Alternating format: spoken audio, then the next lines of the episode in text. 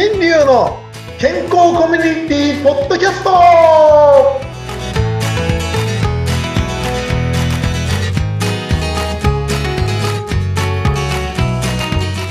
ミスターマウスピースこと大橋新流ですはい、お相手はフリーアナウンサーのうなみいくよです。よろしくお願いします。よろしくお願いします先生、最近のなんかこう患者さんを見てて気づいたこととか、なんか治療してて、あ、こうだなっていうことってありますかあ本当にですねあの歯医者さんの治療っていうのは普通にやってるとですねもうよくみんなずっと長く続けられるなっていうぐらい、同じことの繰り返しなんですねはい。もう悪くなったのを取るそう。なくなったところに埋めるそで簡単なことなんですけどなぜそうなるかって考え始めた時にう。うん。ばい菌じゃないところに答えを見つけた人はもうやめられなくなる学問でしたなんだろう、それ。もう楽しくなっちゃって楽しくなっちゃって。でもそれをね、答えを見つけたからマウスピースができちゃったっていうのもあるんですけど、うん。まあ、ミスターマウスピースなんで最近なんかミスター栄養士みたいな話ばっかりしてますそうですよね、先生。しかもなんか地球規模とか世界規模の話が出てくるから、経済の専門家かなとかね、時々。あの、何の話してるんだっていうね、ありましたけど、ちょっと歯歯の話で最近面白い症例が出てきたんでね、その話をしたいと思います。はい。本当にですね、えーどんな話かと言いますと、すごくこう、噛み合わせが低い方の大人の治療にしたんですね。で、それどういう方かっていうと、下唇がちょっとこうめくれていたりとか、あと、はいほうれい線がだんだんひどくなっていく人とか、そういった人たちいますよね。みんな年取るとだんだんほうれい線なりますよね。出ます、出ます。え、これがひどくなるっていうのは、なんかその口の動きで関係ある、作りとかで関係があるの？だって梅干しばあちゃんっているじゃないですか、昔は。スッパマン。そうそう、スッパマン。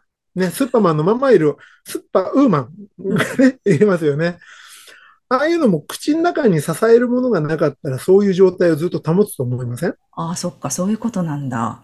だから口の中で歯っていうのは、周りの表面の張りに、張りを与えるというふうに考えたときに、歯は絶対削れていくので、うん。ほうれい線ができてくるのは当たり前なんですね。そうなんですね。歯の削れ。なるほど歯。が削れてくる。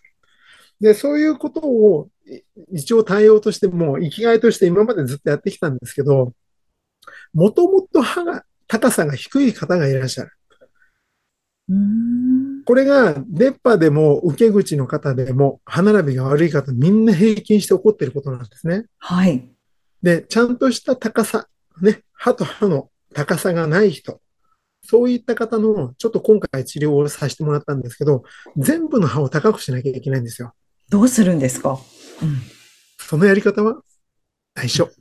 そこは秘密だけど、え、歯を高くする治療があるんですね。はい。えでも歯を高くしちゃほん、あの、高くするだけじゃダメなんですけど、それなんでかっていうと、歯の根っこの長さと歯の上の出ている高さの関係で、歯が抜けやすくしちゃうんですよ。そこだけ高くするとかやっちゃうと。そんなことができるんだ。だからうんそういうふうにね、歯を高くするっていうのはすごいデリケートな治療なんですが、はい。その高くする方法で、このマウスピースを使いながらです、治療をしたんですね。うん。そしたらですね、それ無理やり1日で終わらしたんです。そしたらその方がですね、最初なんか変だななんて言ってたんですけど、マウスピースを入れながら、その治療を受けた翌日には、はい。その方悩んでいたいびきがなくなったんですって。ええでいびき？はい。マウスピースも入れてですね、いびきがなくなったって話はよく聞いていたんですが、ここまでひどいの？っていうぐらいひどいいびきだったらしいんですよ。あ、それはご家族がおっしゃってるんですかね？そういうのは。あの、家族だったり、あと今腕輪、腕時計につけてデータを取ったりするじゃないですか。いや、ごめんなさい。知りません、それ。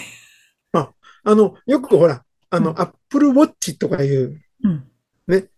あの、そういうのでもいろんな体の生体内の、なあの。ね、歩数計とかいろいろ出てくる中でいびきを見る、今アプリもいろいろありますから。それでね、すごい調べてて、どうしてもいびきが止められなくて、はいな。おかつ、他の歯医者さんで治療してもらってもなかなか止まらなかった。うんところが、今回このマウスピース369を使った途端、1日でなくなったって言ってデータを送ってくれたんです。えー、ああ、そのデータを送ってくださった。はい証明ですね。うん。なんじゃこりゃっていうぐらい。えー不思議。なんでだろう全然わかんなマウスピースそのものを入れてたときに、うんえーその、それだけでもいびきがなくなったって報告はいっぱいいただいていて、しかも鼻呼吸がしやすくなったっつって、手術しなくて済んだよっていう喜びの言葉とかいいろいろで来たんですね。い。うん。ほんで、いびきがなくなったりとか鼻呼吸が良くなるなぐらいだったんだけど、今回のデータが取れていたのを見て、本当すごいなと思いました。え結局、いびきがするということは気道を塞いでいるということなので、そこにえらい力が取られていて、やっぱり体が休まらない。で、なおかつ、血中酸素濃度が低下するので、ー酸素が入れ替えができないので、酸素が減っていくから、心臓も脳を守るために一生懸命ポンプを動かして心拍数が上がっていくわけですよ。なるほど。すごい負担ですね、そしたら。いびそきかいてれそれが。ね、みるみる下がってきたっつって、まあ翌日にはいびきがなくなり、その1週間、2週間とデータを送ってもらいましたが、もう心拍数なんか半分になったっつったら大げさなんですけど、どんどん減って寝ている時の心拍数が減ってるんですね。うんで、普通だと起きている時にだいたい60とか70とかっていう話なんですけど、寝ている時にそんなに打つ人本当はいないはずなんです。体が動いてないんですから。うん他のところが。だからそうやって少なくして体、心臓も休ませるということに、今回このマウスピースが貢献できているということがすごく喜ばしくてですね、はい。今回この賞、なんていうのこの場で報告させていただきました。うん。で、本当ね、あの、その、それがふ二人いたんですけどね、はい。同時に来ていただいて、もうえらい時間かけて治療、その、治療をしたんですけど、そうですよね。でもそのおかげでもう、あの、普段噛んでいたところというかね、使っていたところとは全く違うところが、その方の本当の噛み合わせだったり、位置だったっていうことが分かったんですね。だから、皆さんの中でも、生まれていた時から噛んでいるところが正しいというのは大きな間違いだっていうことなんです。うんだからそれを守ろうという治療、そこには手を加えない治療っていうのが今世の中には蔓延しているので、それはそれで間違いではないです。今までやってきたことなので。ただ、長生きをして健康でいようとしたときには、削れたものはやっぱり元に戻した方がいいですよね。うーん。体の構造が元に戻っていった方がいいですよね。だから皆さん、こう、なんていうんですか、タイヤがパンクしたって言って、一つだけ新しいタイヤを入れたら、そこだけ高くなるからガタついちゃうじゃないですか、車。よくないって言いますよね。うんい。や、二最低でも二つ同時。だかそう、そう、後ろなら後ろ側を変えるってしますよね。なるほど、なるほど。らそういったことでございまして、うん本当にこう、タイヤ全部を取り替えるような治療をできる人も世の中にはいるよ、ということなんです。ええ面白い。だから本当そうやって体ね、あの、フレームというか、車で言うと、その、車体にうん。負荷がかからないようにうんしてあげることで、その車は長持ちするよね。なるほどね。そんな治療があるっていうのは私は初めて聞きました、今日ね。で、それでなんか高齢性なんかもね、なくなったりとかできたらいいですよね。体の負担もなね、今くなるし。日、こう、お話ししながら、もう、こう、僕の顔見ても、ほうれい線っていうものがちょっと、ないね。でしょ？先生、ツルツルですよね。今これ声だけなんですけど、お写真でぜひ見てください、先生の Facebook と。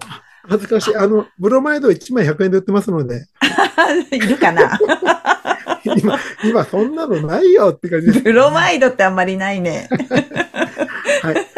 まあ、そんなことですんでね、まあ、うん治療は、あの、本来ですね、あの、こういう治療は僕の方でも、ね、来ていただきたくないんですね、正直。忙しくなる？だから、そう、忙しくなっちゃうんで。ほんと来てくださいじゃないんだ。だ この間も電話かかってきて、あの、あの、うん悪い評判消しますよなんて言ったけど、僕の方ではうん逆に書いてくださいって言ってます。そうなんめちゃく。ちゃ書いて、もう、うん本当に近所の人だけでよかったら、あんなもん外に向けて発信する必要ないんですよ。そっかそっか。だって看板立てる必要ないじゃないですか。口コミであそこがいいよって言われてれば。だから悪口書いてて、もう今、来る患者さん、来る患者さんに悪口書いてって言ってお願いしているとこです。すごい、ね。皆さん本当に下手くそですから来ないでくださいねっていう。話だけ聞いてくださいっていう、そんな感じでございます。そうですか。うわ面白い。はい。まあそんなことでございまして、いびきということでね、まあこういう治療があるんですけど、もうすっごいお金かかるんですってね、いびき。なんかそのね、あのマウスピースを入れて治った方は50万円ぐらいかけてきたけど治んなかったって言ってました。そうですか。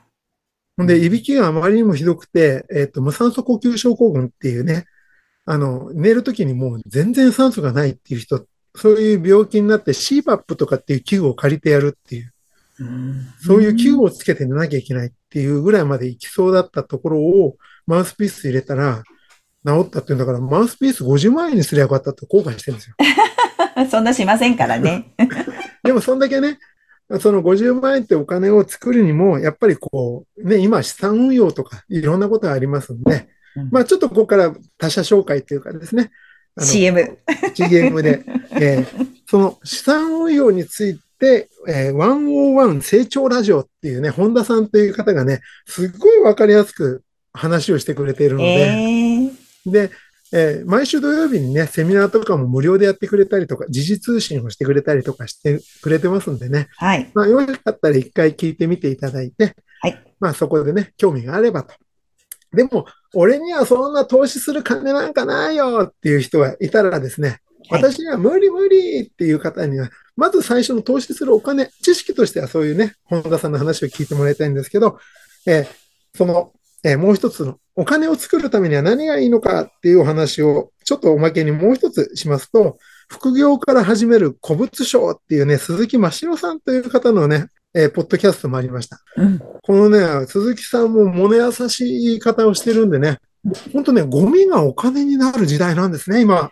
ああ、もう、だ古物商ということは、家のこうどっかに眠ってるものを出すってことですよね。そうそうそう確かに持っててもしょうがないものはもうどんどん出した方がいいですよね。わかる人に判断してもらって、ただ捨てて誰かに取られるよりも、うん、あの、ね、わかる人に見てもらって、これ少しでもお金になりますって、その方に手数料払って少しでも入った方がよろしいかと思います。